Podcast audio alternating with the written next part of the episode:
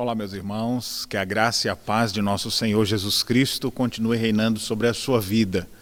Deus nos concede mais uma vez a oportunidade de nos reunirmos, ainda que virtualmente, para estudarmos a palavra do Senhor. Estamos aqui na Igreja Presbiteriana de Canoas, que continua com as portas do templo fechadas. As portas do templo estão fechadas, mas a igreja está aberta, atuante. O povo de Deus se reúne para orar, para estudar as Escrituras, ainda que em tempo de pandemia. Ou muito mais agora nessa época de pandemia pois percebemos a necessidade que as pessoas têm de orientação, o quanto a falta da presença de Deus no coração das pessoas deixa elas muitas vezes atribuladas, angustiadas, e a igreja então é uma ferramenta importantíssima, especialmente nesses momentos, para trazer esperança para o povo. Se você apenas ouvir noticiários e ver os índices do coronavírus aumentando, desemprego subindo, pessoas que se suicidaram, crise política. Se você ficar só acompanhando isso, você vai começar a ficar maluco. Você precisa de um contraponto, porque as informações nem sempre são falsas, são, são informações verdadeiras. Mas você precisa de um contraponto. E esse contraponto está exatamente na palavra de Deus, que traz esperança para o pecador, que traz paz para a alma aflita. E nós, aqui da Igreja Presbiteriana, queremos desejar para você a bênção de Deus, a graça de Deus. Nós estamos em mais um encontro para estudarmos as Escrituras e antes de iniciarmos o estudo de hoje, nós gostaríamos de orar e pedir a bênção de Deus sobre sua vida, a proteção de Deus sobre a tua casa, a graça do Senhor Jesus para todo o teu lar. Vamos ter uma palavra de oração? Senhor, nosso Deus e Pai, Visita nesse exato momento a vida, o lar de cada pessoa que nos acompanha pela internet. Nesse tempo, ó Deus, de pandemia, com tantas informações de morte, de destruição, de tristeza, de dor que tem abalado as pessoas, nós rogamos a Ti, Senhor, que venhas abençoar cada família, cada lar, que essas pessoas que estão nos acompanhando nesse exato momento sejam alvo de tuas bênçãos, de tua graça. Ó Deus, que eles possam ter esperança, e esperança verdadeira nós só podemos ter em Jesus de Nazaré. A nossa oração, ó Deus, é que tu venhas fazer uma grande obra na vida de cada um. Nós oramos pelo nosso país, oramos pelas autoridades constituídas, pelo presidente da República, pelos governantes, prefeitos, pelos ministros de saúde, pelos secretários de saúde de cada cidade. Ó oh Deus, essas pessoas têm grandes decisões a tomar. Que o Senhor os ilumine e os abençoe para que possam tomar decisões acertadas.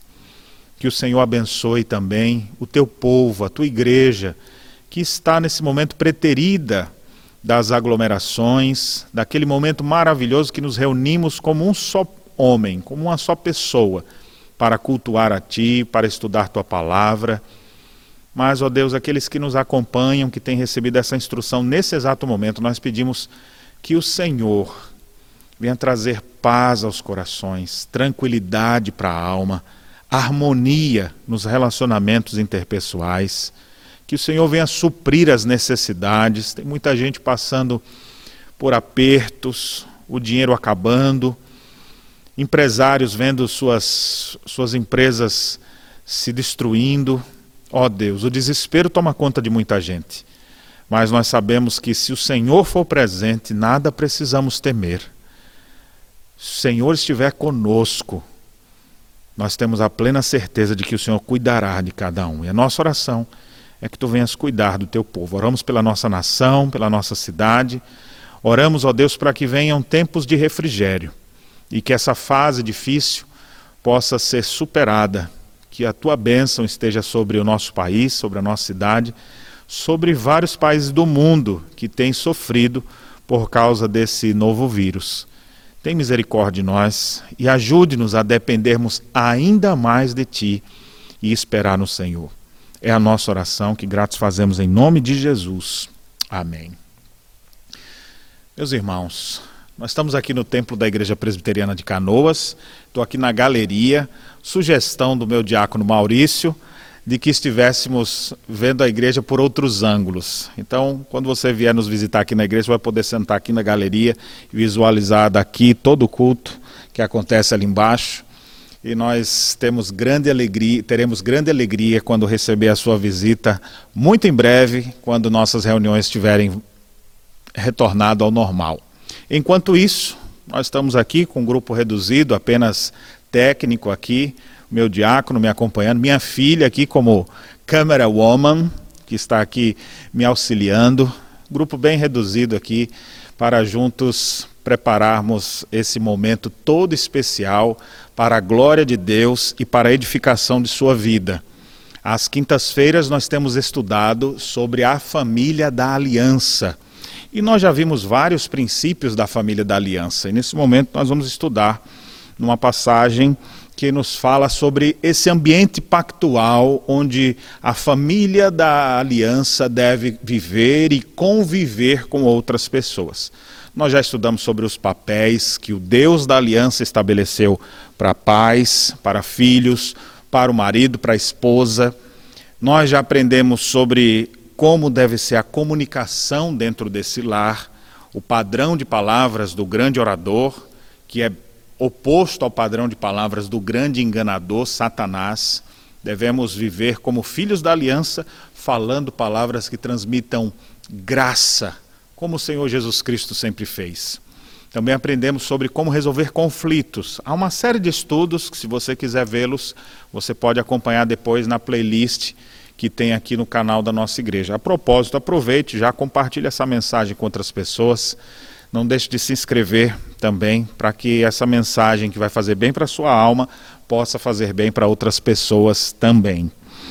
E hoje, de maneira especial, dando sequência às preocupações com a família, pois semana passada eu falei sobre os pais ensinando seus filhos sobre os mandatos pactuais, o mandato social, o mandato cultural, o mandato da comunhão e como eles deveriam desenvolver isso nas relações dentro do seu lar. Ainda preocupado com essa família, agora nós abrangemos um pouco mais para falar da família da fé, a família pactual, que não é apenas de sangue, mas é uma família de fé. A propósito, nosso querido irmão saudoso, já recolhido à presença do Senhor, que foi o missionário que plantou a igreja presbiteriana aqui no Brasil em 1859, Simonton, ele já dizia assim: o parentesco espiritual é o que mais vale. Nós temos todo amor e carinho pelos nossos parentes de sangue, de sobrenome, mas o parentesco espiritual é o que mais vale. Cristo mesmo falou sobre isso. Sua mãe e seus irmãos chegaram e queriam falar com ele. E Jesus, que estava pregando, parou e, como todos ficaram lhe olhando, ele disse: Quem é minha mãe e meus irmãos? Fez aquele silêncio. Jesus disse: Aquele que faz a vontade de meu Pai que está no céu. Esse é minha mãe, meu irmão, minha irmã. Então, a família da fé, esse povo de Deus, unido pelo sangue de Jesus, esse povo deve aprender a viver e comungar da mesma fé, dos mesmos princípios. Se eu constituo aqui uma família, que quer viver de acordo com os princípios da aliança. Tem outra família que quer isso também.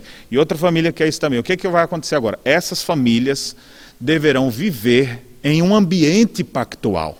E é sobre isso que eu quero falar. Sobre esse ambiente pactual formado pelas famílias do povo de Deus.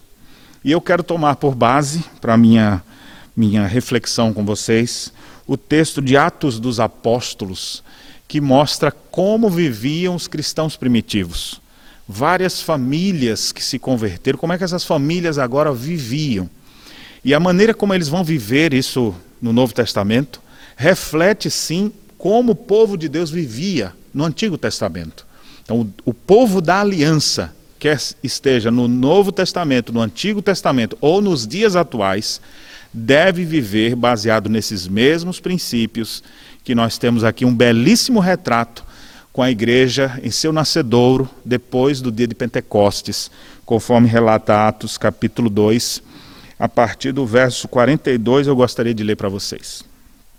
A palavra de Deus diz assim: E perseveravam na doutrina dos apóstolos, e na comunhão, no partir do pão e nas orações. Em cada alma havia temor e muitos prodígios e sinais eram feitos por intermédio dos apóstolos. Todos os que creram estavam juntos e tinham tudo em comum. Vendiam as suas propriedades e bens, distribuindo o produto entre todos à medida que alguém tinha necessidade. Diariamente perseveravam unânimes no templo, partiam pão de casa em casa e tomavam as suas refeições com alegria e singeleza de coração, louvando a Deus e contando com a simpatia de todo o povo. Enquanto isso, acrescentava-lhes o Senhor dia a dia os que iam sendo salvos. Apenas um contexto breve sobre o livro de Atos para a gente poder chegar nesse momento aqui. A Bíblia diz que depois que o Senhor foi morto, na sexta-feira, que ressuscitou no domingo, ele passou ainda um período de 40 dias. Várias aparições de Cristo aconteceram nesse período de 40 dias. E o escritor de Atos, aqui Lucas, escrevendo esse segundo livro, o primeiro, contando a história dos primeiros momentos, da, como Jesus começou o seu ministério, e esse segundo livro, como Cristo continuou o seu ministério, através do Espírito Santo, que foi derramado sobre a sua igreja, na vida dos apóstolos, a gente vê os atos do Senhor Jesus na vida desses homens e conduzindo o povo de Deus no decurso dos anos. Pois bem, aquele grupo era um grupo de apenas 120 pessoas que resolveram, de comum acordo, unir-se para a oração no pórtico de Salomão. Isso está registrado que eles faziam isso no capítulo 1. Todos perseveravam unânimes em oração, com mulheres com Maria, mãe de Jesus, e com os irmãos dele, com os irmãos de Jesus. E o povo assim perseverava, aguardando aquilo que Jesus prometera. Jesus disse: Não saiam daqui, até que do alto sejam revestidos de poder. O Senhor foi assunto aos céus. Dez dias depois da sua ascensão, nós temos então no dia de Pentecostes, ou seja, 50 dias depois da Páscoa, o Espírito Santo foi derramado de maneira especial, sobrenatural, sobre a sua igreja. Domingo passado eu fiz uma reflexão especificamente sobre isso, sobre o significado de Pentecostes. Se você quiser mais informações sobre isso, você pode acessar, que inclusive está aqui no canal da nossa igreja. Você pode acessar lá e ver o significado de Pentecostes. Terminado aquele derramar do Espírito, Pedro se levanta diante daqueles que diziam que eles deviam estar embriagados, e Pedro prega seu primeiro sermão no poder do Espírito Santo, falando sobre Cristo, falando sobre sua morte, sobre sua ressurreição. E quando ele para o seu sermão, as pessoas ficaram ali estupefatas diante do que ouviram e diziam: O que faremos nós? E agora o que faremos? E Pedro então disse: Arrependei-vos.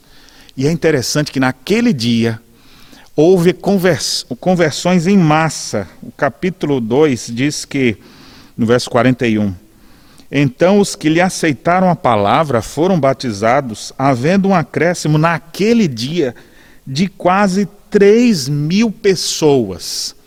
Então veja, aquele primeiro grupo que seguiu o Senhor Jesus, primeiramente os apóstolos e mais alguns agregados que davam em torno de 120. Agora nós temos uma multidão de cerca de 3 mil pessoas. Como é que esse povo vivia em Jerusalém? Como que eles deveriam atuar? O que se esperava deles? Então o texto que nós lemos é um dos resumos que Lucas colocou distribuído em seu livro. É interessante que aqui nós temos um primeiro resumo. Se você olhar um pouquinho mais à frente, no capítulo 5, nós temos outro resumo de como esse povo vivia, é, onde mais uma vez é dito que eles perseveravam na doutrina, que eles estavam sempre juntos. Mais à frente você tem outros resumos que são transições até do próprio livro, dizendo que crescia a multidão dos que criam, crescia a palavra do Senhor. Eu gosto muito de um desses textos que traz um desses resumos, que é quando chega lá no capítulo 9, onde ele diz: A igreja, na verdade, tinha paz por toda a Judéia, Galiléia e Samaria, edificando-se e caminhando no temor do Senhor e no conforto do Espírito, crescia em número. E assim nós temos alguns desses resumos de como esse povo vivia. E eu quero pegar esse primeiro relato aqui então, de Atos capítulo 2, de como aqueles irmãos estavam vivendo, para lembrar de como nós hoje também precisamos viver. Nós precisamos viver conforme os princípios da aliança. Como é que o povo da aliança vive? Como é que esse povo deve se desenvolver? Como eles devem atuar nas suas relações interpessoais? Com quem eles têm que estar mais afinados, mais próximos? Então o texto diz no verso 42, já de maneira bem resumida, ele escreve isso dizendo: eles perseveravam na doutrina dos apóstolos, na comunhão, no partir dos, do pão e nas orações. Essas quatro afirmações são muito interessantes. A perseverança desses santos, desses cristãos, no primeiro tempo, ela se dava em algumas áreas. É interessante que a palavra perseveravam aqui dá uma ideia de ação contínua. Eles estavam sempre dessa maneira. E a ideia de perseverar tem a ver com uma ideia de devoção. A palavra também pode ser traduzida como eles se devotavam. Era algo que eles não faziam só porque, ai meu Deus, tem que ir fazer. Sabe aquelas coisas que você faz só porque mandaram você fazer? Sua mãe mandando você lavar louça. Aí você ah, tá bom, eu vou. Alguma coisa do tipo assim, tem que limpar aquilo ali? Ai meu Deus, é, alguém tem que fazer. O carro sujo, você fala, ah, eu vou lavar o carro. É, não era uma coisa assim que você fazia só porque tem que fazer era algo de todo o coração, havia uma devoção nisso, eles eram devotados àquilo. A ideia de uma inclinação do coração desses novos convertidos. É óbvio, pessoas que viviam mortas em seus delitos e pecados, que tiveram agora seus olhos descortinados, seu coração que estava parado começou a pulsar daquele estado de morte para a vida eles estão maravilhados, o coração deles está inclinado para as coisas de Deus. Eles perseveravam, eles se devotavam em quê? No didaquê, ou seja, na doutrina, nos ensinamentos dos apóstolos, eles não estavam querendo ouvir todo mundo que tem alguma coisa para dizer, porque o mundo tem muitas vozes. Se você entrar numa editora, você vai ver várias linhas de pensamento conflitantes entre si e às vezes você não sabe o que ouvir. Ou então você fica aqui ó, num canal, aí assiste essa mensagem aqui, daqui a pouco pula para outra, que não tem nada a ver, totalmente diferente, você pula para outra. É tanta informação, tem gente que está com a cabeça com tanta coisa que não sabe o que quer. Tem informação de tudo, mas não tem decisão para nada. Então deixa eu te dizer uma coisa, aqueles irmãos, eles perseveravam, eles se devotavam ao ensino, aquilo que estava sendo predicado, pregado pelos apóstolos. E por que, que eles estavam dando crédito aos apóstolos? É interessante, eles não estavam, embora em Jerusalém, com o templo lá e outras coisas mais, eles não estavam indo atrás dos rabinos, eles não estavam indo atrás, eles estavam seguindo a doutrina dos apóstolos. Jesus preparou aqueles homens durante três anos. O seminário dos apóstolos foi o mais intensivo que alguém pode ter. Com, com aulas de manhã, de madrugada, durante o dia, de tarde, de noite, altas horas da noite, às vezes sem dormir, às vezes sem ter tempo nem para comer, como os evangelistas bem relatam. Três anos intensivo com Jesus. Hoje em dia tem, tem alguns pregadores, alguns líderes religiosos que falam: para que estudar, para que fazer seminário? Tem uns que acham que isso é um desserviço, estudar.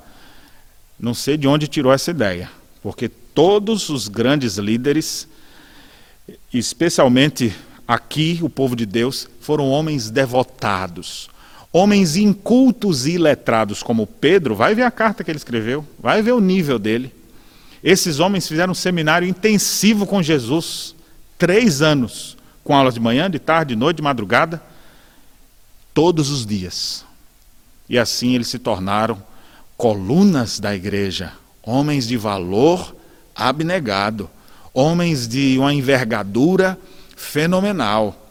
E esses homens agora, divinamente inspirados, escreveram, e nós temos vários desses textos do Novo Testamento. Então, essa doutrina dos apóstolos, esse fundamento bíblico de todas as coisas que eles aprenderam com Jesus, isso era o alimento do povo pactual. Você não pode viver sem esse tipo de ensinamento. Se você ficar ouvindo filosofias, a igreja A, a igreja B, pensamento filosófico de uma religião ali, de outra, você, você vê isso tudo, mas não sabe o que você quer. Você pode até ouvir para julgar todas as coisas e reter o que é bom, mas você tem que ter um referencial. E o referencial do povo da aliança é exatamente a palavra de Deus. O Antigo Testamento, o ensino dos profetas, o Novo Testamento, o ensino dos apóstolos, e a Bíblia diz exatamente isso, que Deus ele fundamentou a sua igreja sobre essa base, o Antigo Testamento e o Novo.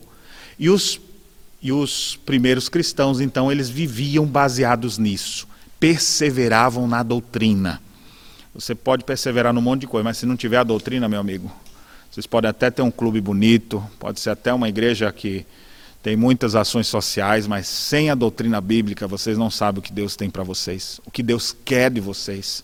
O povo da aliança é um povo que valoriza a palavra do seu Deus, a palavra daquele que se encarnou e que apontou as Escrituras. Ele disse: Se querem saber de mim, examinar as Escrituras, porque elas testificam de mim. Examine a Bíblia. Então, o povo de Deus precisa perseverar nisso. Só que eu nunca vi um povo com tanta preguiça de ler a Bíblia como o povo da nossa época. Eles leem um monte de coisa misturada com imagens em Facebook, em Instagram.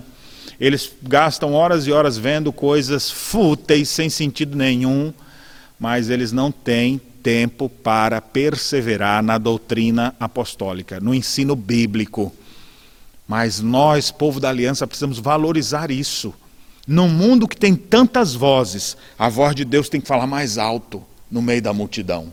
Você está ouvindo vários ensinos aqui, ali, ali, assim, você só ouve assim falar, é só para entender como é que eles funcionam. O que cala fundo no meu coração é a escritura. Se não for a escritura, vai ser o quê?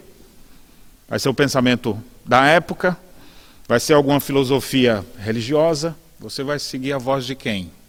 No mundo com tantas vozes, a voz de Cristo precisa falar mais alto em seu coração.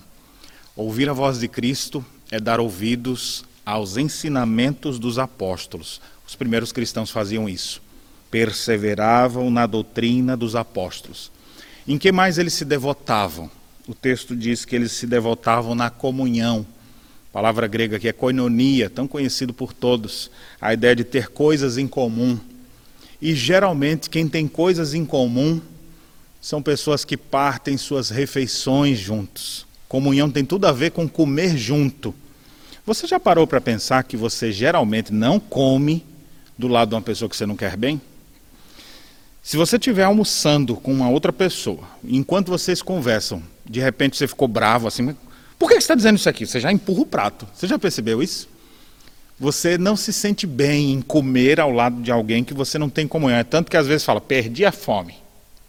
Olha, essas pessoas. Pá, cara, não queria. Olha, podia ser tão bom, mas eu não, não me dou bem com aquelas pessoas ali. Quando você tem comunhão, já é o contrário. Quando você está do lado de outras pessoas, dá vontade até de comer mais. Você já deve estar percebendo isso, né? Aquela coisa de você fazer um churrasquinho, chama as pessoas com quem você quer bem. Pode ser a melhor comida. Se você não está em boa companhia, aquilo não é agradável. O povo tinha comunhão. Eu citei aqui sobre comida porque o texto vai fazer referência a isso mais à frente mas a ideia de comunhão. Essas pessoas partilham de suas vidas. Eles sabem o que o outro está passando, encostam, se aproximam. Hoje em dia, muitas igrejas são apenas depósitos humanos. Nesse sentido, o coronavírus até nos facilitou, porque não pode mais ter aglomerações. Tem lugares que você é só um número ou um cifrão. Dentro do povo da aliança, você não é apenas um número, você não é gado que a gente cuida aqui. São ovelhas do Senhor e cada uma o Senhor conhece pelo nome. Assim como eu, pastor de igreja, conheço minhas ovelhas pelo nome e procuro saber o que cada um deles vivenciam. Assim o povo se conhece, ninguém fica aqui um ano na igreja e chega, opa, seja bem-vindo, volte outras vezes. Não, já venho aqui, eu sou daqui. Agora, em lugares grandes demais, onde as pessoas querem só manipular massas, isso é muito complicado. Esse povo, eles tinham coisas em comum. Eles se conheciam. Eles viviam uns com os outros. Deixa eu te falar uma coisa muito importante sobre igreja aqui agora. Esse povo da aliança, essas famílias que vivem conforme a vontade de Deus, eles precisam viver num ambiente pactual onde essa família possa conhecer essa e criar uma boa amizade, e, e, criar uma amizade com essa, perceber que eles têm gostos, jeitos diferentes, mas são todos povo do Senhor. E você vai saber, infelizmente nós vivemos num mundo de pecado, você vai ver pessoas que você vai aproximar mais, pessoas que você vai ter mais cautela, deixa ele se santificar mais, que isso aqui não dá para estar tá tão próximo. Essas lições de aproximação e distanciamento, a Bíblia traz para nós. E não é só assim, ó, vou me distanciar de quem não presta. Até de quem você gosta muito, a Bíblia vai dizer assim: tira o pé da casa do teu, do teu próximo para que ele não se enfade de ti. Quando você gostar muito de alguém, não vá sempre lá, não para você não se abusar logo e quebrar o seu relacionamento. Tenha ali, ó, mantenha a, a distância correta. Até aqui foi demais, agora de menos. A família da aliança, aprender a conviver uns com os outros. Isso é a família pactual. Mas dentro da igreja a gente sabe quem é quem. A gente se vê, a gente sente falta. Ô, oh, fulano, nunca mais eu vi. Vocês viram ele? E de repente alguém conhece, pastor está doente. Ah, então vamos orar por ele, vamos fazer uma visita. Então, povo de Deus, formado por famílias, essas famílias, elas perseveram na comunhão, elas querem estar juntas. Pense num tempo difícil esse da pandemia, todo mundo em casa e a comunhão dos santos sendo muitas vezes prejudicada. Nós, graças a Deus, vivemos numa época que as tecnologias têm pelo menos minimizado os efeitos do isolamento, porque afinal de contas, nós não fomos feitos para viver isolados. Podemos até nos recolher por medidas de prevenção de saúde, mas isolados jamais. Primeiro, porque nós nunca estamos sós. Nosso mestre está sempre conosco, então nós nunca estamos sozinhos.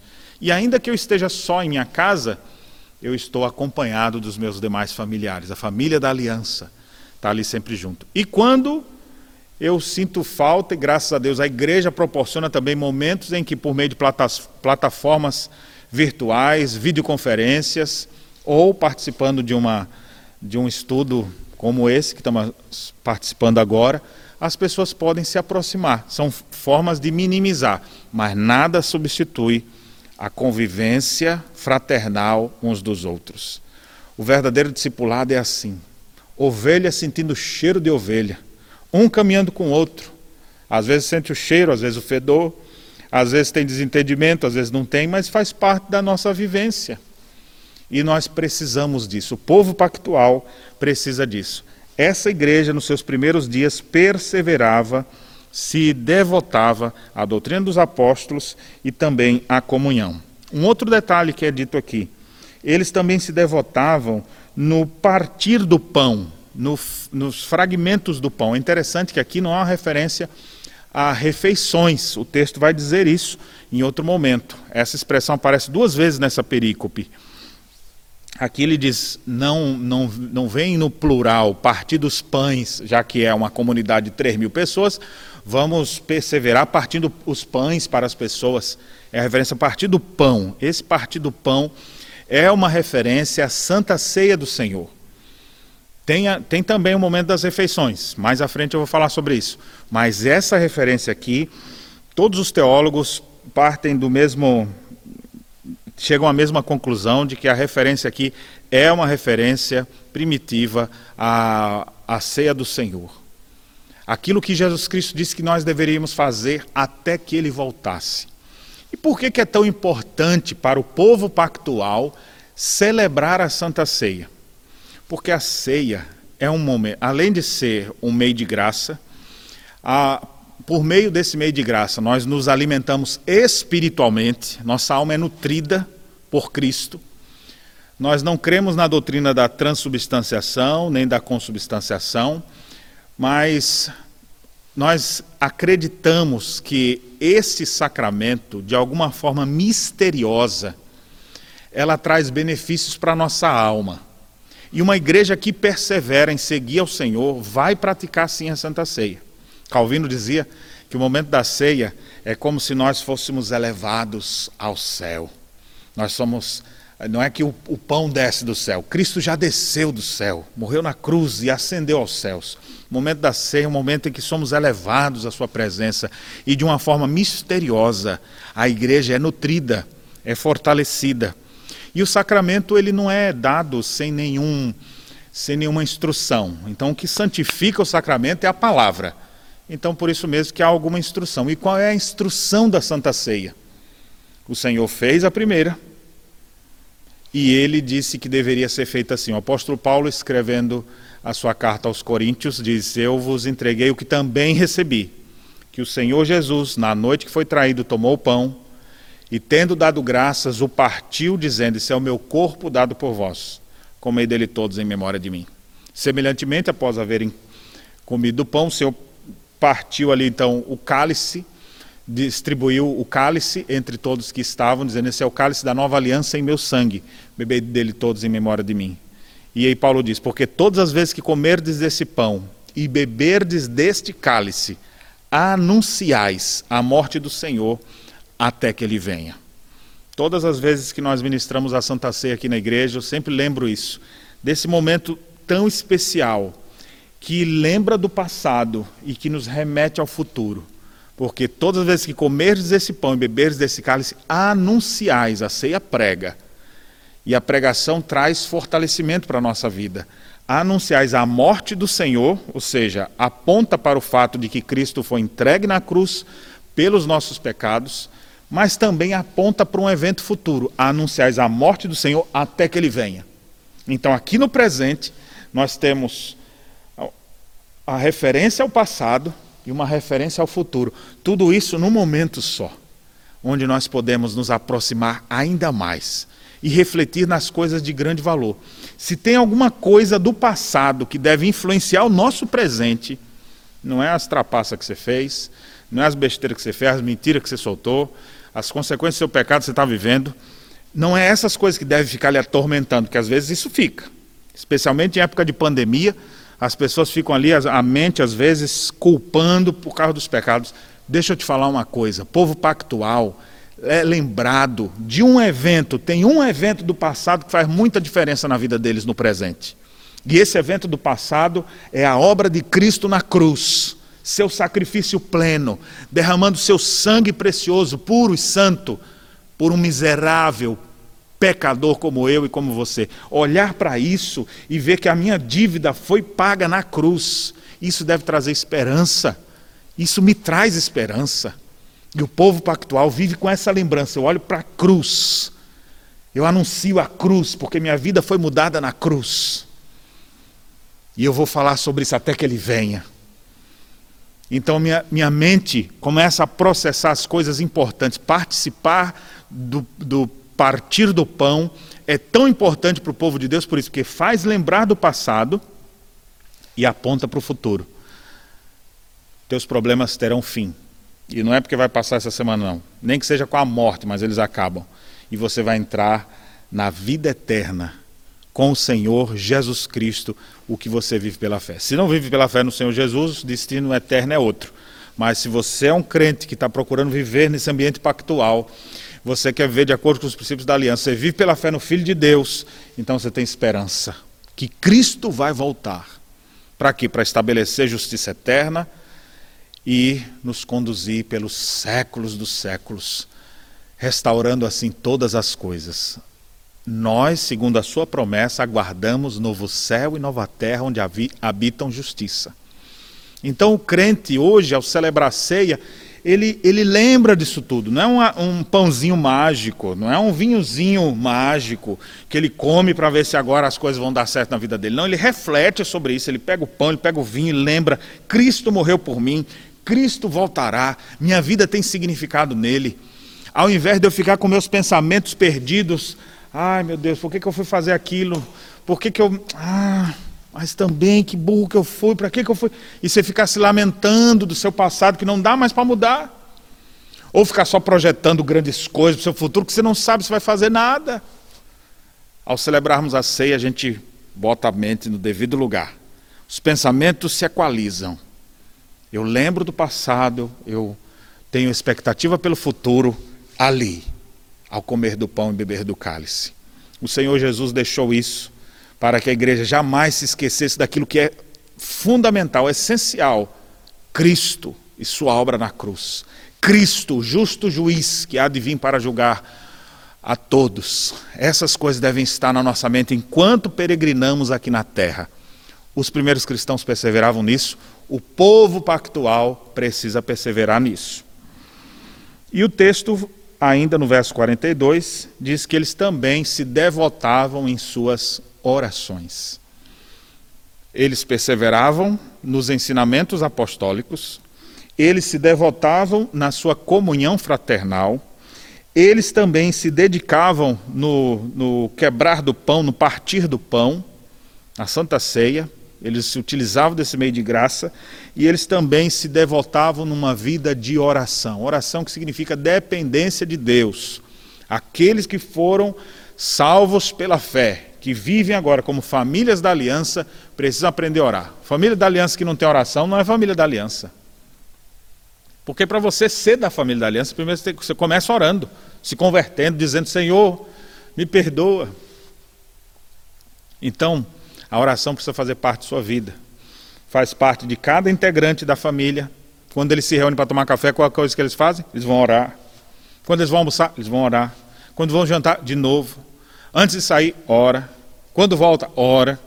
Vai para a igreja, ora. Ou seja, a oração faz parte da vida deles. E quando eles se juntam, se juntam também para orar, para compartilhar uns com os outros suas lutas, se encorajar mutuamente, mas principalmente lançar sobre o Senhor aquilo que tem causado ansiedade, compartilhar com Deus seus momentos, refletindo assim a sua total dependência de Deus. O povo pactual persevera em oração.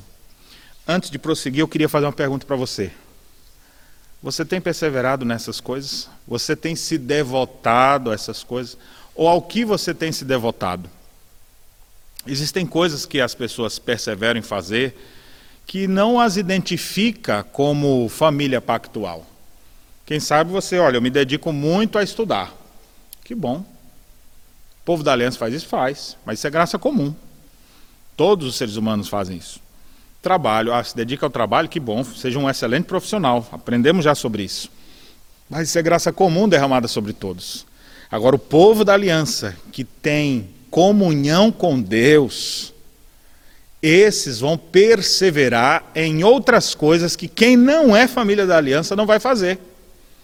Ele vai perseverar no ensino bíblico, ele vai ler Bíblia, ele vai estudar Bíblia, ele vai procurar participar de todos os cursos que tiver na igreja, que a igreja é cheia de cursos. É escola dominical, é para criança, para jovem, para adolescente, para adultos, sobre temas variados. Ele vai procurar, ele vai comprar boas obras teológicas para estudar mais ele vai assistir boas palestras, ele vai participar de congressos quando puder, ou seja, vai procurar. Essa é uma área da vida dele. Quem é povo pactual persevera na doutrina, mas também persevera na comunhão. Eu não vou ter comunhão apenas com os colegas de trabalho, não apenas com os membros da minha família, mas eu tenho comunhão com os irmãos da fé, aqueles que são unidos pelo vínculo mais forte do sangue do Cordeiro. E esses procuram se alimentar não só indo num banquete, num restaurante aqui e ali, eles querem participar da santa ceia do Senhor. Eles perseveram nisso, porque de alguma forma misteriosa o Senhor nutre o seu povo, fortalecendo-o espiritualmente. E eles compartilham de suas orações, perseveram, se devotam fazendo isso. Olha que interessante, a partir de agora, o verso 43 e o 44, descrevem, 43 a 45 melhor, descreve como eles vinham fazendo isso. E no verso 43 diz: Em cada alma havia temor, ou seja, essa perseverança, essa devoção nessas quatro áreas, resultava dentro deles, o que causava dentro deles? Eles tinham temor, aquele tremor diante de Deus. E é interessante que o texto diz que muitos prodígios e sinais eram feitos por intermédio dos apóstolos. Dia a dia eles vendo Deus agindo, gente se convertendo, gente sendo transformada, sinais miraculosos que eram feitos por intermédio dos apóstolos. Ao perceberem tudo isso, aquele povo ficava: Meu Deus, eu estou num lugar sério. Eu fico tão feliz quando eu encontro pessoas que Deus, por sua infinita graça, fazem se achegar à nossa família pactual. E aí essas pessoas começam a ouvir mensagens da palavra de Deus, começam a ouvir o coral cantando na igreja, vão para uma aula de escola dominical que tira os nós da cabeça, e essa pessoa fica ali maravilhada, fala: Meu Deus, e por que, que eu não vi isso antes? Meu Deus, já li tanto e nunca entendi essas coisas. E as pessoas ficam maravilhadas. Mudando o que deve ser mudado, era, era isso que estava acontecendo ali. Cada alma havia temor. As pessoas não estavam, ah, eu vou fazer parte desse grupo novo aí para ver como é que é. Porque tem muita gente que vê uma igreja nova, quer logo ir lá fazer parte. Fica pulando de uma igreja para outra. O povo pactual não. O povo pactual quer as coisas de Deus, quer as coisas de Cristo e perseveram ali. Ao fazer assim, o temor de Deus toma conta de seus corações. Deus vai fazendo grandes coisas não vemos hoje mesmas mesmos sinais que nós vimos nos dias dos apóstolos, afinal eles tinham as credenciais do próprio Cristo. Mas vemos sim Deus agindo com abundante graça, muitas vezes fazendo coisas que nós aos olhos humanos duvidaríamos. Vemos pessoas que nunca imaginávamos que poderiam se converter se convertendo. Vemos pessoas doentes sendo milagrosamente saradas. Vemos pessoas tendo destinos diferentes, Deus operando e transformando suas vidas. Nós temos visto o maior de todos os milagres. Nós temos visto corações de pedra se transformando em corações de carne. Pessoas que eram mortas espiritualmente, tendo suas vidas completamente mudadas pela obra de Cristo na cruz. Pois bem, aqueles irmãos aqui agora são chamados pela primeira vez de crentes. É interessante que até então não tem nome para esse pessoal. Quem são esses que seguem a seita dos, do Nazareno. Algumas vezes vão ser conhecidos como santos, mais à frente são chamados de os do caminho, até que finalmente vão ser reconhecidos como cristãos. Mas aqui, Lucas apenas chama assim: todos os que creram, ou seja, todos os crentes. O texto dá a ideia de que eles criam e continuavam crendo. É presente ativo infinitivo ainda aqui, ou seja, os que mantêm-se crendo, esses, que, esses crentes nessas verdades, o que, que eles faziam? Eles estavam sempre juntos. Eles estavam juntos e tinham tudo em comum. Não era cada um junto de um jeito. Tipo, nós estamos vivendo a pandemia, como é que é cada um na sua casa? A propaganda, né? Fique em casa, fique em casa. Fique em casa, abre a geladeira, não tem nada. O outro fica em casa porque tem home teacher, ele tem lá uma, um, um, freezer cheio de comida, ele tem um aquecedor para o frio, porque essas noites estão bem frias, né? E aí você vai vendo. E o outro não tem nada. Ele fala, não, fica cada um na sua. O pessoa, não, não era esse tipo de comunhão que eles tinham, não. Eles estavam juntos e tinham tudo em comum.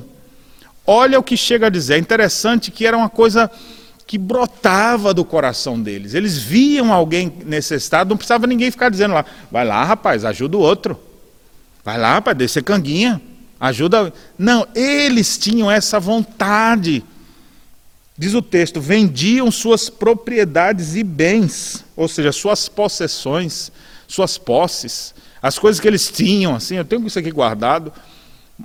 Quem sabe eles fizeram tanto plano para isso, mas agora eles perceberam que tem uma coisa muito mais valiosa do que a sua riqueza, do que suas terras, que sua possessão. Antes ele tinha pensado: olha, aqui nosso sítio para todo final de semana a gente reunir a família. Aí tem aquela estrutura gigante, a 40 pessoas e só vai quatro. Agora que esse homem se converte, ele fala: não, precisa aproveitar isso aqui mais. Enquanto eu tenho tudo isso aí, tem aquele lá que tem 10 pessoas num negocinho desse tamanho. Vou vender um negócio daquele para ajudar aquele homem. Vou trazer esse povo aqui para minha casa. Eles tinham esse interesse. Não era algo forçado, não era teologia da prosperidade. Não era nada disso. Era simplesmente gratidão a Deus por tudo que Deus tinha dado. Isso, então, brotava no coração de todos generosidade.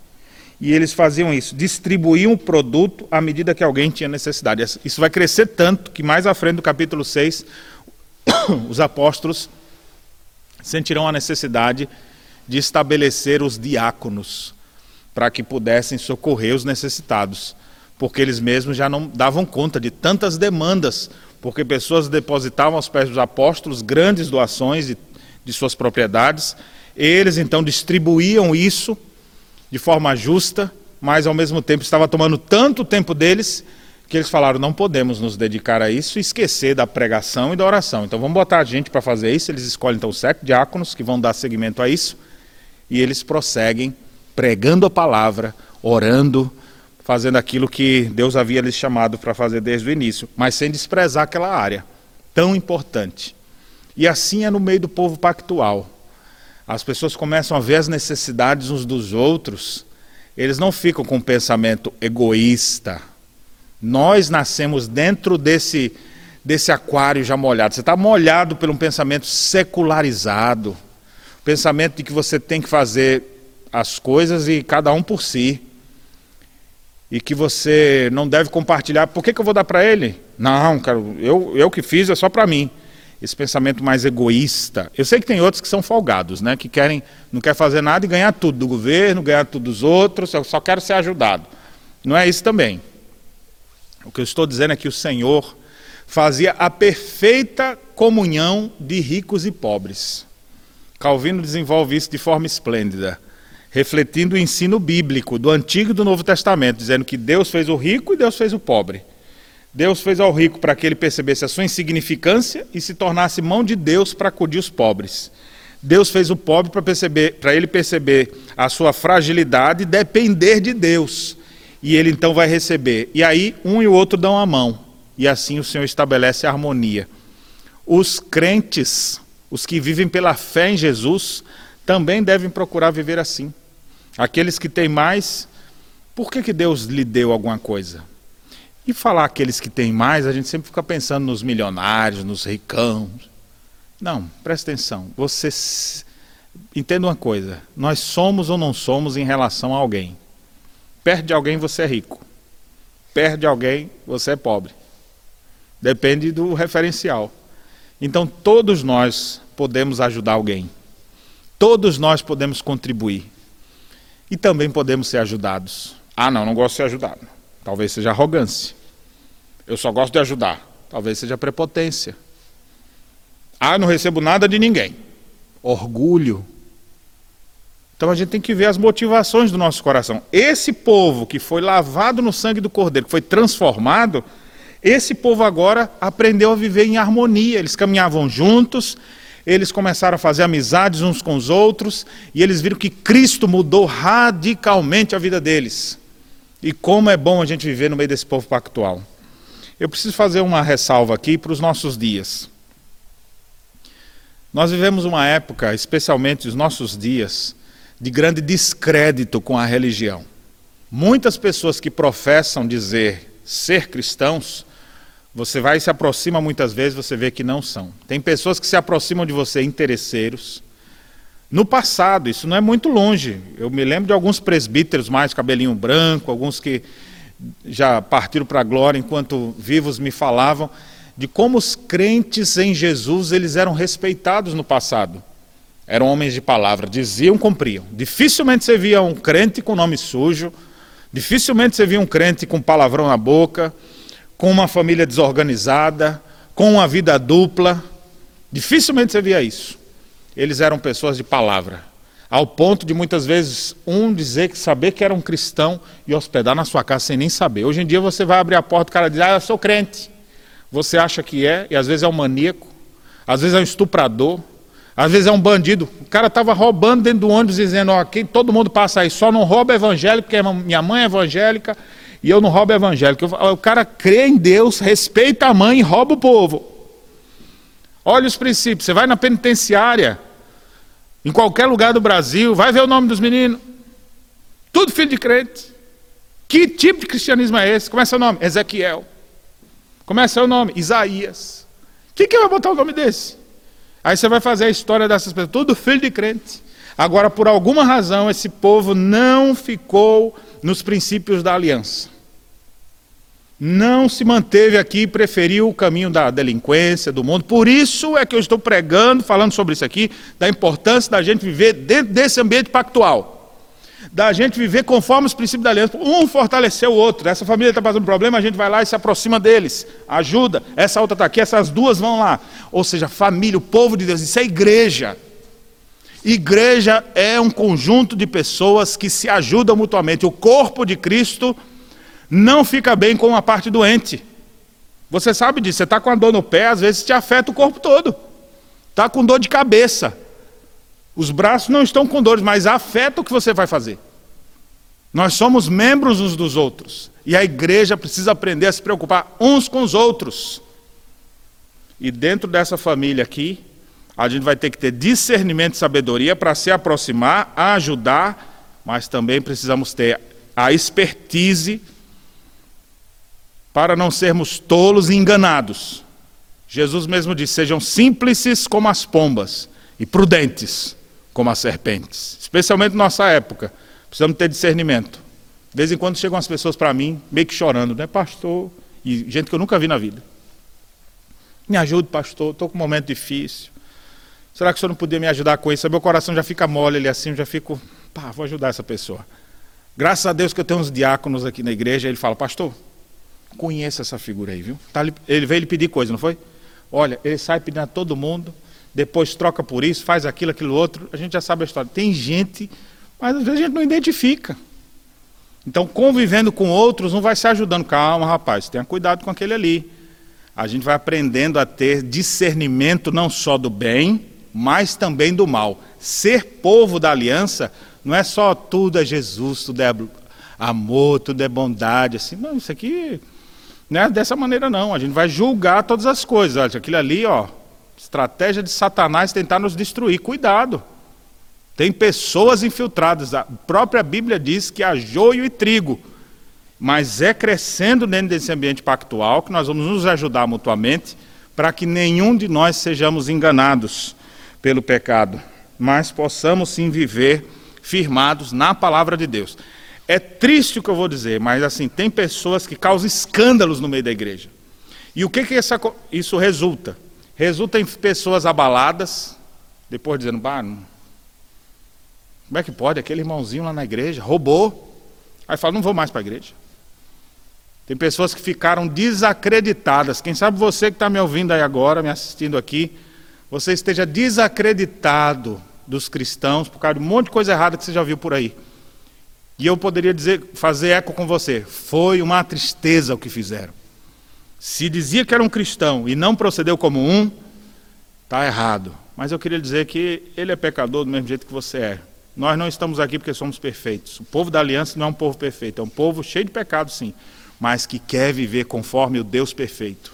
O Deus perfeito nos encaminha, nos mostra por onde trilhar, e nossa vida vai sendo transformada, santificada dia após dia. Mas sempre vai ter no meio do trigo o joio, exatamente para se levantar, para tentar destruir mas a igreja de Deus prevalece, porque o Senhor Jesus mesmo disse que as portas do inferno não prevalecerão sobre a sua igreja.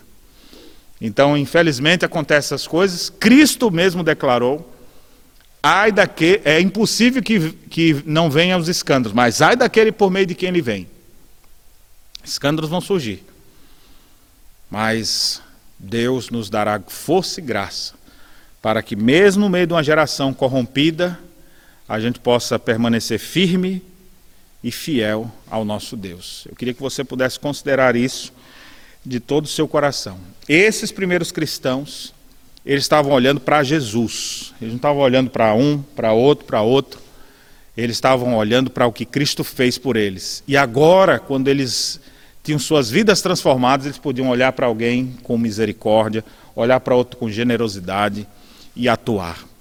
Eu louvo a Deus porque nessa época de pandemia, praticamente todas as igrejas sérias, elas estão envolvidas sim com ajudas humanitárias, com assistência de alguma maneira, não apenas trazendo consolo e direção por meio da pregação da palavra, mas também assistindo pessoas necessitadas com alimentos. Só que a igreja não fica tirando foto disso e contando para todo mundo. Eu sei que tem muita gente que faz tirando selfie, né? E às vezes a pessoa até passando, meu Deus, já é um momento difícil, tendo que receber às vezes uma cesta básica, porque não tem como ter nesse momento. E aí a pessoa vai lá postar que estava fazendo aquilo ali. Faz as coisas, a igreja faz isso. E eu conheço um monte de gente que faz. Mas a tua mão direita faz sem a esquerda saber. Jesus mesmo disse que não era para tocar a campainha quando desse alguma esmola, quando ajudasse alguém.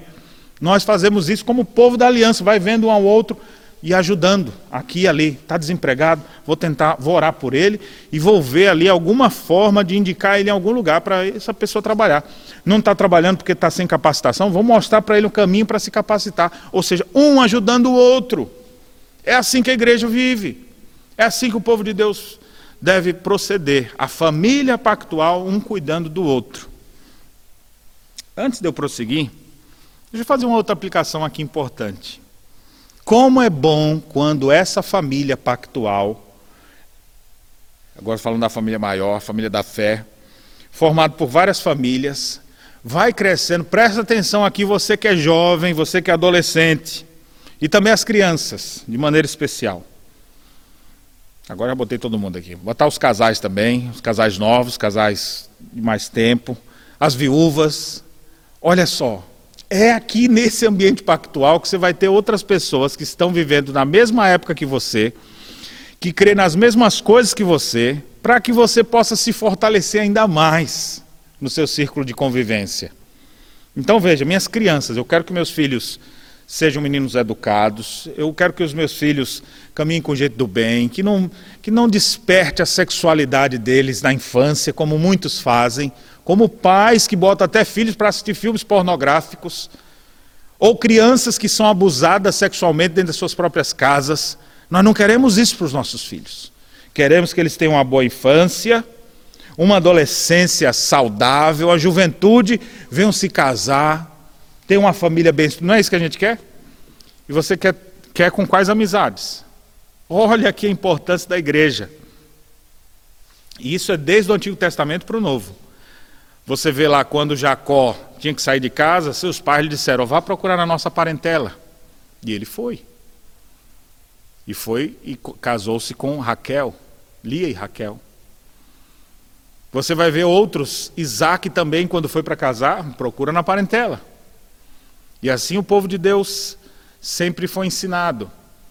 As instruções foi, olha, vocês não façam alianças com esses povos pagãos. Por quê? Porque eles vão desviar o coração de vocês. Onde é que vocês, crianças, vão ter bons e melhores amigos? Aqui na igreja, no ambiente pactual. Onde é que os adolescentes vão ter sua turma de teens mais legal de todos? Onde é que eles vão ter pessoas para serem parceiros, companheiros? É aqui na igreja. E os jovens? Aonde que eles vão ter isso? Os colegas de trabalho, depois do trabalho? Festinha de escola? Com gente inventando de todas as coisas pecaminosas que puder. Aí está lá aquela, aquele filho do pacto, agora cercado de lobos vorazes. Moças que tinham um futuro tão brilhante, agora se entregando. Não, você vai crescer no ambiente pactual. Vão lhe chamar para a festa, você fala, eu vou para a festa da minha igreja. Eu menino fala, rapaz, tá, todo mundo vai sair lá, tem um monte de menino. Não, eu vou para a minha igreja. E lá tem mulher? Tem, mas eu não estou pensando nisso agora não. Ah, tu não gasta as coisas, né? Gosto sim, mas na hora certa. Quem vive no ambiente pactual tem resposta, porque persevera na doutrina. Não é guiado pelos grupos, não é conduzido pela multidão. Ele tem resposta, porque ele persevera no ensino bíblico. Ele tem comunhão com outras pessoas. E deixa eu dizer para você, quem sabe, de um grupo pequeno, às vezes faz parte de um, a sua comunidade da aliança, é um grupo tão pequeno, às vezes não tem muitas pessoas de sua idade, ainda assim persevere. Às vezes tem um aqui, tem dois, tem três. Olha, às vezes tem pessoas que estão cercadas com 40, mas nenhum dos 40 é amigo. Mas você pode ter amigos verdadeiros. Daniel, profeta, a Bíblia diz que ele era jovem, adolescente ainda, quando foi tirado de seus pais, levado para a Babilônia. Lá ele tinha outros três amigos. A sua UPA, como a gente diz aqui, o seu grupo de adolescentes ou o seu grupo de jovens, era formado de quatro pessoas, ele mais três. Mas eles cresceram, mesmo distante de todos, no, na fé do Deus da aliança, cresceram, se desenvolveram, subiram no reino e ali permaneceram. Mas não se desviaram do caminho do Senhor, porque continuaram nesse ambiente pactual. Se você mudar de uma cidade para outra, não deixe de buscar seus irmãos da fé. Como eu vejo isso também. Pessoas que às vezes, porque muda de um lugar para o outro, a igreja não é igual à minha igreja lá, tem um ano, dois que não vai para a igreja. Como é que está esse coração? Ainda diz que crê em Deus, mas está fraco, está influenciado pelos outros, já está fazendo coisa errada, já está se desviando dos caminhos do Senhor, está se permitindo coisas que não permitia antes, já está pecando de maneiras que não fazia antes.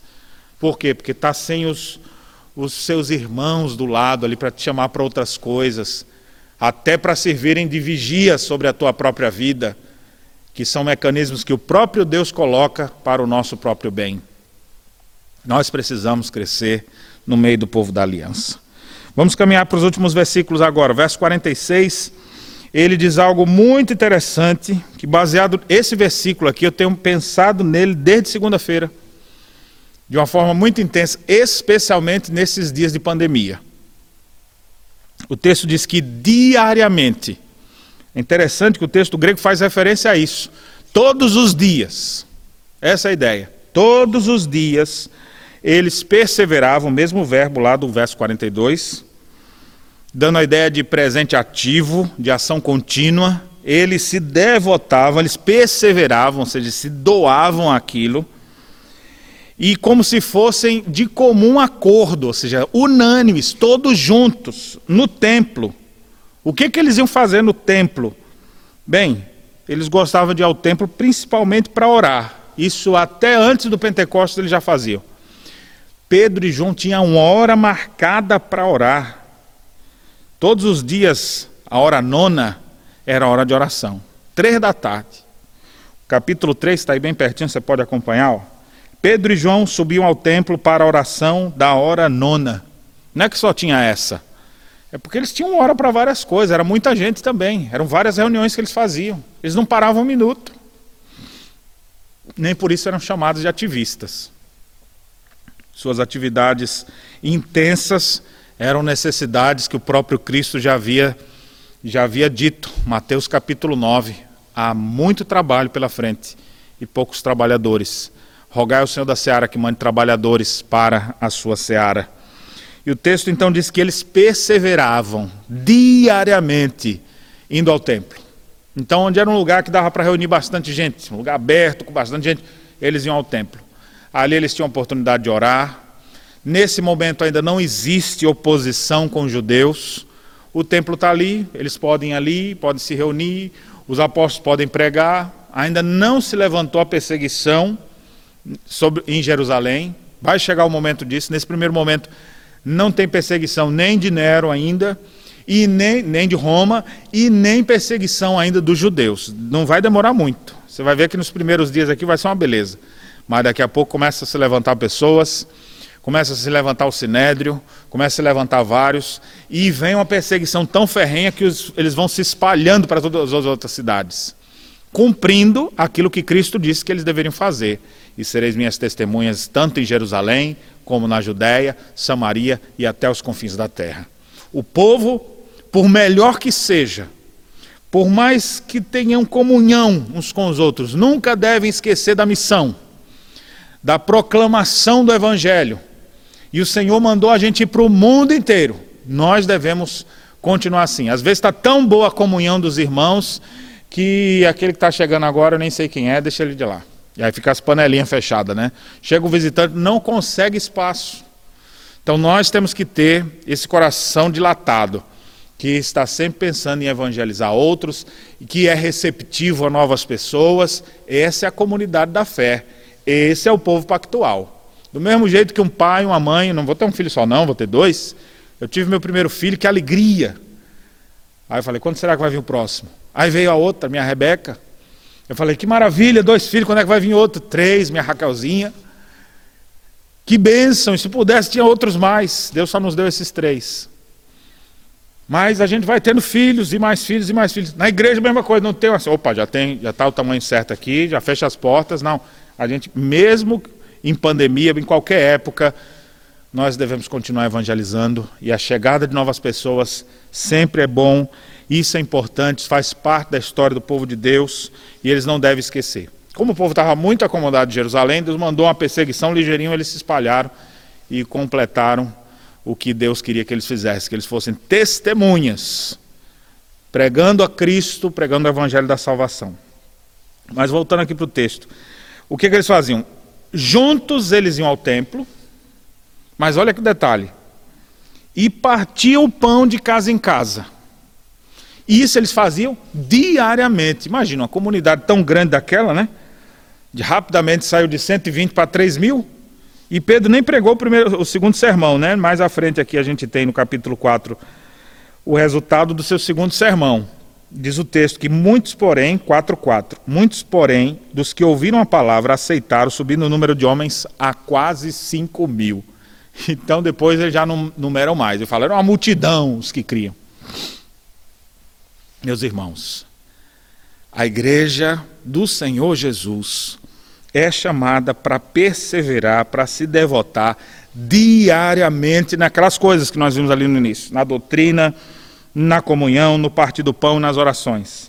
Aí agora ele diz: eles partiam pão de casa em casa e tomavam as suas refeições com alegria e singeleza de coração, louvando a Deus e contando com a simpatia de todo o povo. Olha que coisa maravilhosa. Eles eram pessoas conhecidas porque oravam, eles iam ao templo para orar.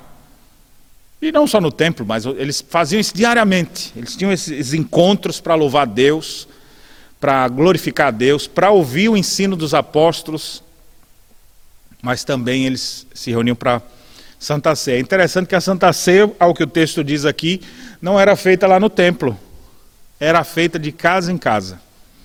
Então, por isso que tinha que ser diariamente. Né? Qual é, onde é que vai ter uma casa para caber tanta gente? 3 mil pessoas numa casa. Que casa é essa que você conhece? Que cabe 3 mil. Então imagine, fazendo as contas aqui, né? Se você fosse botar assim, uma casa que. Não é, todo mundo tinha uma casa grande, mas vamos pensar que uma casa para 30 pessoas. Quantas reuniões eles iam fazer até todo mundo participar da Santa Ceia aqui? Imagine, agora você entende porque diariamente eles faziam isso. Diariamente eles reuniam, às vezes um grupo grande no templo que cabia muita gente, mas o, o partir do pão em casa em casa. Porque aquilo ali não é entregue para qualquer um indistintamente. Você lembra quando para quem Jesus ministrou a ceia? Ele só chamou os doze. Não estavam os demais. Outros discípulos não participaram. Ele chamou os doze. A ceia não é para ser entregue a todos indistintamente, mas para aqueles que já assumiram compromisso com Cristo. E esse compromisso se evidencia pelo fato da pessoa já ter assumido isso publicamente, se batizado, professado sua fé. Aqueles que já fazem isso, esses deverão participar. Agora imagine uma pessoa que nunca veio na vida e tem lá, ah, eu quero comer. Às vezes, comer sem discernir. A Bíblia diz que quem come e bebe sem discernir o corpo, come e bebe juízo para si. Nós não queremos que as pessoas tenham o mesmo fim que o que estava acontecendo lá em Corinto, onde muitos estavam fracos, outros doentes e alguns morrendo, porque estavam participando da Santa Ceia do Senhor de qualquer forma. Não podemos fazer assim, tem que ser uma coisa séria. Assim aquele povo fazia, os apóstolos iam partindo o pão de casa em casa. Eu vou reunir com essas pessoas, outros aqui, outros ali, diariamente, todos os dias. Já que não dava para reunir esse povo todo numa casa só, então partido em várias casas, assim seguiam eles a cada dia. E é interessante que eles já aproveitavam, que estavam na casa uns dos outros, e aí eles já aproveitavam ali, tinha um momento de culto, ministração da palavra, ministração da ceia. Aí já estava, não, não, não, já, já, vamos almoçar, já fica aqui para o almoço. Não, irmão, a gente tem outra coisa. Ah, tudo bem, não vai dar muito trabalho para a gente em casa. E ali já ficavam, já tinha uma refeição comum, que é outra oportunidade de comunhão, como eu disse no início, comer juntos Comer todo o povo ali, juntos, partilhando aquele momento, conversando, brincando, rindo, se alegrando, ou às vezes até chorando, por causa das dificuldades que cada um está enfrentando. Porque ser crente é isso, é chorar com os que choram, se alegrar com os que se alegram. E o povo vive nessa comunhão. Ao fazerem isso, ao partir o pão em cada casa e tomar suas refeições, olha o detalhe como é que eles tomavam suas refeições com alegria e simplicidade de coração. A ideia de singeleza, essa, essa palavra aparece uma vez só no Novo Testamento, que dá a ideia de algo tranquilo, calmo. Ou seja, eles faziam isso com, com toda sua devoção, com todo o seu coração. Não havia outras intenções ocultas. O que, é que eles queriam? Eu quero estar perto do povo pactual. Eu quero estar perto do Deus da aliança. Eu quero saber mais sobre Jesus. Eu quero entender mais sobre a obra da cruz, quero saber mais sobre a sua vinda, eu quero saber mais sobre a minha atuação nesse mundo. Era isso que importava para aqueles crentes. Eu estive com esse texto martelando na minha mente nesses dias de coronavírus e nós procuramos dar essa orientação. Então, eu falei: olha só, os crentes do primeiro século, eles não esperaram para reunir todo mundo para poder ter a Santa Ceia. Eu sei que alguns estão procurando fazer ceia até virtual, e toma ceia aqui, o outro toma ceia lá do outro lado é, na sua casa. Já tem uns querendo fazer batismo virtual, né? Vou te batizar aqui, joga o balde de água lá, o cara pega a água e já derrama nele, né? Eu vi um negócio desse, não sei nem se é verdade, acho que é só brincadeira. Mas não sei. Mas o ponto é, a ceia do Senhor é um momento de comunhão do povo de Deus. Comunhão uns com os outros, comunhão com Cristo, é comunhão do corpo. Mas não necessariamente precisa estar a igreja toda em um só lugar. Até mesmo porque a gente nunca faz isso. Já a igreja de Cristo, a igreja invisível, está espalhada. Nós nunca vamos reunir ela toda, mas reunimos partes dela em cada cidade. E até mesmo numa cidade, muitas igrejas não têm nem condições de ter um culto só, porque seus templos não comportam. Tem um, dois, três, quatro cultos para poder as pessoas caberem dentro daquele ambiente. Assim também, então, nós vamos começar a fazer a partir desse mês.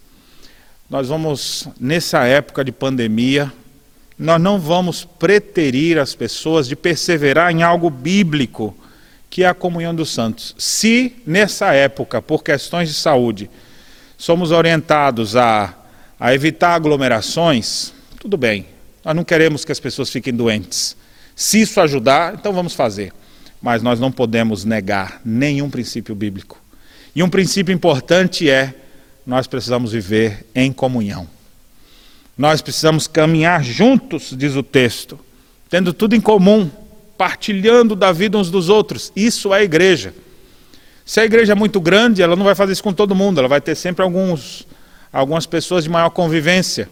Aqui na nossa igreja, e eu vejo que isso é modelo de muitas outras, às vezes a gente tem grupos familiares, grupos menores que se reúnem na semana. Nós temos aqui o que nós chamamos de CEL, C-E-O, a sigla para comunhão, estudo e oração. Grupos que se reúnem nas casas.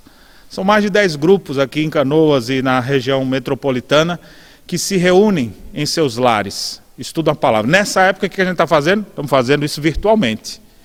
Mas a partir desse mês, nós vamos começar a nos reunir presencialmente, grupos pequenos, com menos de 30 pessoas, num lugar amplo, arejado, que não vai trazer problemas para ninguém. Vamos ali ter um momento de reunião para ouvir a doutrina dos apóstolos Vamos ter um momento ali para nossas orações, para louvar a Deus, para prestar culto ao Senhor. Vamos ter oportunidade de participar da Santa Ceia do Senhor e vamos também ter refeições com alegria e singeleza de coração. No primeiro século, isso foi chamado, reconhecido como o ágape, uma festa que acontecia nos primeiros uma festa do povo de Deus, uma reunião para uma refeição, e ali eles já participavam das seis. Começou a dar um problema mais para frente lá, não é o caso aqui do texto, mas o apóstolo Paulo aponta isso lá em Corinto, tinha uns que bebiam demais, outros comiam demais, estava trazendo problemas. E parece que depois eles pararam de fazer aquilo ali. Mas a ideia de ter comunhão com os outros, de se aproximar, especialmente nessa época de pandemia, porque as, a, a, os indicativos são de que isso ainda vai durar por muito tempo. Talvez nós vamos ter que reaprender a fazer muita coisa exatamente para nos preservar de contágios, de sermos vetores de contaminação. Nós não queremos isso para ninguém. Se ao aglomerar muita gente a gente pode causar isso, então nós não vamos fazer isso. Se as autoridades da saúde que estudam sobre o assunto estão auxiliando, dizendo que aglomerações são ruins, então, que é grupos até no máximo 30 pessoas, como aqui no estado do Rio Grande do Sul, a recomendação do decreto estadual é essa, então vamos procurar ter reuniões menores, em um ambiente de preferência arejado, evitando aglomerações, com as medidas de higienização, com máscara, mas juntos. Vamos estar juntos em torno da palavra de Deus, partindo o pão, os diáconos vão fazer isso de maneira que os elementos não sejam de maneira alguma contaminados, para que cada um possa receber o seu. E vamos aproveitar para ter uma refeição juntos também, passar um dia juntos, como povo de Deus. O que eu acho interessante é que, assim, às vezes a gente fica sem querer ir para a igreja, e alguns querem até proibir as ações da igreja, mas você vai no banco, está todo mundo cheio lá no banco. Você vai no centro, está todo mundo lá. Agora na igreja não pode ir. Aí as pessoas que precisam de ouvir da palavra de esperança não vão. Então vamos fazer isso sim de acordo com a legislação, para não trazer empecilhos, para não sermos vetores de contaminação de ninguém. Mas a partir desse mês, e se tiver que fazer 10 santas ceias no mês, 20 santas ceias no mês, com grupos de 10, com grupos de 15, com pequenos grupos, assim nós faremos. E eu queria dizer para você, se tem algum pastor que está me ouvindo nesse momento, me assistindo, eu queria lhe incentivar você a fazer isso também, com o seu grupo porque isso vai trazer esperança. As pessoas isoladas dentro de sua casa já não estão se aguentando mais.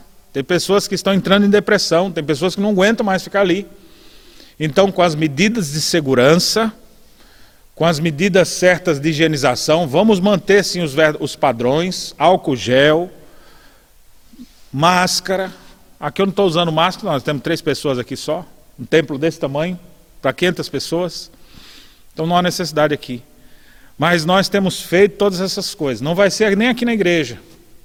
Vamos reunir às vezes num, num sítio, numa casa, num ambiente arejado, onde a gente possa ter maior comunhão uns com os outros. E eu acredito que você, pastor, deveria fazer o mesmo com o seu rebanho. Aquelas igrejas presbiterianas pequenas aqui no estado, nossas igrejas são pequenas, que reúnem 20, 30 pessoas, 40, 50 pessoas, pode dividir ali dois, três grupos e poder ter a oportunidade de fazer aquilo que é bíblico, viver dentro desse ambiente pactual. As mídias sociais, os ambientes de internet, os, os aplicativos de videoconferência, eles minimizam isso, mas não é a mesma coisa. Nós queremos estar juntos uns dos outros porque Deus prescreve isso em Sua palavra. O isolamento em si vai nos fazer muito mal mal para a alma. Não vai morrer de coronavírus, mas às vezes vai pensar até em se matar. Vai ter outros problemas que surgirão. Então vamos ouvir as recomendações de saúde e vamos aplicá-las. E vamos estar como povo de Deus. Todos os que creram estavam juntos e tinham tudo em comum. Esse povo diariamente se reunia. Reunia para orar, para partir o pão, para tomar suas refeições louvando a Deus. E o povo, quando olhava, as pessoas que não eram crentes ao redor, quando olhava para eles, olha só o que dizia, contando com a simpatia de todo o povo. A igreja não vai ter ações que vão depois servir para que outros escândalos aconteçam. A igreja não deve ser, não deve ser meio para isso, de pessoas fazendo coisas erradas, de igreja sendo vetores de contaminação. Não, nada disso. O que nós vamos fazer é da forma correta, conforme o ensino bíblico e as recomendações do Ministério da Saúde, e vamos fazer isso para quê? Para que as pessoas observem o nosso procedimento e digam: olha que bonito que eles estão fazendo. Preocupados uns com os outros, preocupados com as crianças, preocupados com os idosos, olha as ações dele, o cuidado que eles tiveram para aquelas pessoas do grupo de risco, aquelas outras pessoas, olha, olha a cautela que eles tiveram. É isso que a gente quer fazer. A aplicação do princípio bíblico dentro da nossa realidade hoje. A nossa realidade da, hoje é pandemia, nessa época não havia isso. Então, mas qual o princípio que a gente extrai? Esses princípios é que nós vamos aplicar. E aí o texto encerra dizendo: enquanto isso, ou seja, enquanto esse povo fazia isso diariamente, acrescentava-lhes o Senhor dia a dia os que iam sendo salvos. A minha oração é que Deus salve muitas pessoas nessa época. Aí você fala, pastor, como é que vai salvar se as igrejas estão fechadas? Aí, o templo está fechado, a igreja não está fechada. A igreja nunca para, a igreja é invencível. A igreja é triunfante porque o mestre dela, o Senhor dela, venceu sobre tudo e sobre todos. E ele declarou que as portas do inferno não prevalecerão sobre a sua igreja. Então o Senhor tem salvado pessoas, às vezes tem salvado pessoas assistindo uma mensagem pela internet, às vezes numa conversa com outro cristão, trazendo às vezes aquele que se desviou da fé, que foi criado nos caminhos do Senhor, mas por alguma coisa se afastou. Nós podemos e devemos buscar os meios de graça que o Senhor nos concede. E dia após dia o Senhor vai acrescentando. Deus é quem vai trazendo as pessoas, atraindo as pessoas para si. E nós, povo de Deus, vivendo nesse ambiente pactual, sempre vamos dizer: cabe mais um. Venha. Agora não venha como está, mas não fique como chegou. Você vai viver conforme os princípios da aliança. Tome uma Bíblia aqui e comece a usá-la como regra de fé e prática. Tome a Bíblia aqui e leia todos os dias. Persevere nisso. Ore todos os dias. Participe de nossos encontros virtuais todos os dias. E quando acontecer de termos reuniões presenciais em pequenos grupos, participe também. E assim nós vamos perseverar, enfrentando cada crise que aparecer. Se a crise hoje é, é essa, assim vamos enfrentar. Vencemos, vai surgir outra. Em cada lugar vai surgir sempre, em cada tempo vai ter os seus desafios. Mas a palavra de Deus permanece para sempre e se aplica a todos os contextos. Não literalmente como está, porque cada registro tem ali, mas nós tiramos o princípio bíblico. E o princípio que nós traímos aqui é de que nós devemos, como povo da aliança, como povo pactual, ser um povo devotado à palavra de Deus, aos ensinos bíblicos um povo entregue, devoto à comunhão uns com os outros, que anela estar juntos uns dos outros, tem saudade uns dos outros. Nós, como povo da aliança, vamos nos devotar no partir do pão, no celebrar a ceia do Senhor, que é tão importante para nós, para nos fortalecermos espiritualmente. E também faremos isso buscando ter tudo em comum uns com os outros, inclusive partilhando de nossas refeições e partilhando de nossos bens para ajudar aqueles que estão mais necessitados. Que Deus abençoe sua vida, que Deus abençoe nossas famílias, para que possam viver dentro desse ambiente pactual. Seus filhos pequenos cresçam nesse ambiente. Seus filhos adolescentes sejam influenciados por outros adolescentes crentes o jovem que chega seja uma bênção de um jovem que permanece firme ao Senhor. Casou agora, venha para cá que tem vários casais novos que estão aprendendo também como viver a vida comum do lar. Está viúvo, está viúva, vem para cá que aqui tem outras pessoas vivendo nesse mesmo, mesmo contexto. É idoso, tem lugar para idoso. Tem lugar para todos, de crianças a idosos. É o corpo de Cristo, a igreja do Senhor Jesus é a maior e melhor instituição da face da terra. Nossas famílias são muito importantes, mas elas se juntam como famílias da aliança para formar a igreja do Senhor Jesus, povo que vive pela fé no seu cabeça. Que Deus nos abençoe. Amém. Vamos orar para finalizarmos esse momento. Quem sabe você esteja com algumas preocupações em sua mente, em seu coração eu gostaria que você pudesse colocar diante de Deus nesse momento.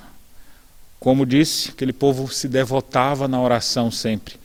Comece a orar a Deus. Peça a Deus, fale com Deus. Deus me ajude diante das minhas adversidades, diante dos meus problemas. Não sei qual o problema que você está enfrentando hoje, mas Deus sabe e Deus pode te ajudar. E se precisar de apoio, conte com a nossa igreja. A nossa igreja tem uma equipe de profissionais disposto a lhe ajudar. Isso é um serviço gratuito que a igreja oferece. São pastores, outros líderes, nós temos psicólogos, médicos, enfermeiros, psicopedagogos, pessoas que estão prontas como conselheiros cristãos para ajudar uns aos outros. Às vezes está com problemas na empresa, tem gente que pode lhe ajudar nisso aí, é a área dele. Tem gente que pode lhe ajudar a organizar a sua vida financeira, que é a área de estudo dele. Tem gente que pode te ajudar com teus problemas familiares, porque é um conselheiro familiar. Graças a Deus temos várias pessoas aqui. Se você está precisando de apoio, não deixe de nos procurar, pois queremos sim estender nossas mãos a todos que necessitam, assim como a igreja primitiva vivia e contava com a simpatia de todo o povo. Vamos orar.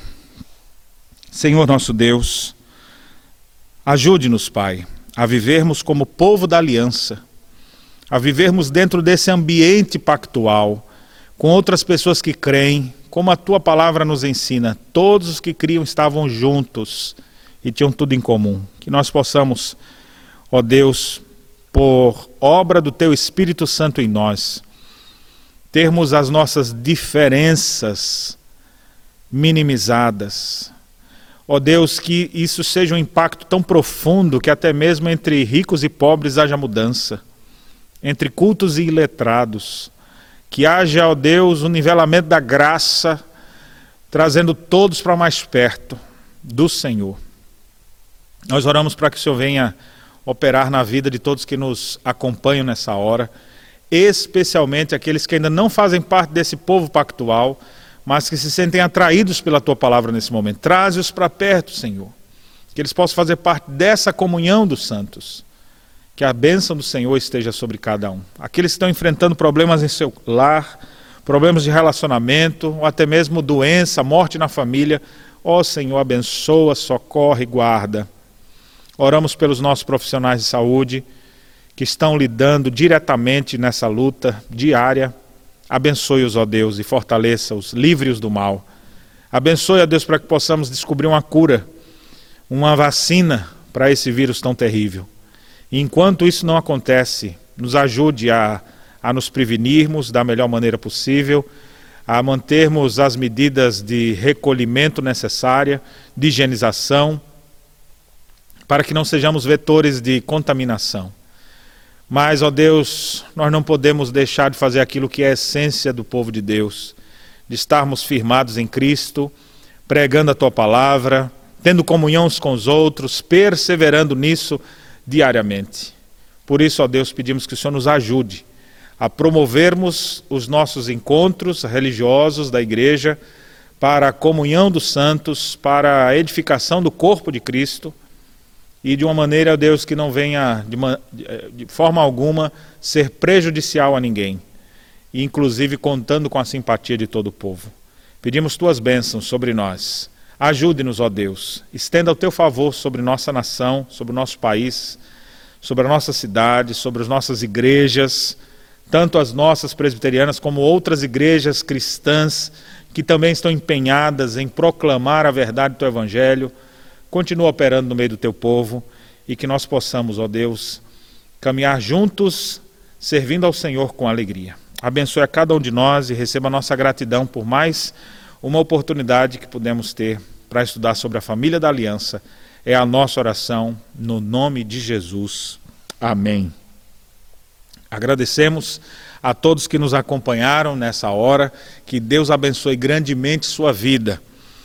Eu queria lhe recomendar que você pudesse nos acompanhar através de nossas programações semanais. O templo ainda está fechado, mas a igreja está ativa. Nossas principais programações estão acontecendo virtualmente. Nós temos essa início de mês, todos os dias tem reunião de oração. As mulheres também se reúnem todos os dias em plataformas virtuais. Nós temos encontros de adolescentes, de jovens, de homens, de mulheres. Os homens estão desenvolvendo um curso excepcional chamado O Homem Bíblico, todos os sábados de manhã. Nossos jovens se reúnem às quartas-feiras à noite, aos sábados à noite. No domingo, dia do Senhor, nós temos culto transmitido ao vivo por esse canal, todos os domingos às nove da manhã e às 18 horas. E às 10 e 15 nós temos classes de escola dominical, aulas para adultos, temos três salas para adultos, aulas para adolescentes, crianças, e elas estão acontecendo, ainda que virtualmente mas estamos tendo todos esses encontros. Então, se você é novo por aqui, não deixe de nos procurar, de, de nos contactar de alguma maneira. Você pode acessar o site da igreja, ipcanoas.com.br, lá tem endereço, telefone de contato, e-mail, celular, ou pelas, pelas redes sociais também, a página no YouTube, no Facebook, que também tem essas informações, tá certo? Que Deus abençoe muito sua vida Desejamos a todos a bênção, a graça do Senhor e que possamos nos ver muito em breve dentro desse ambiente pactual, vivendo como povo da aliança. Que Deus abençoe sua vida.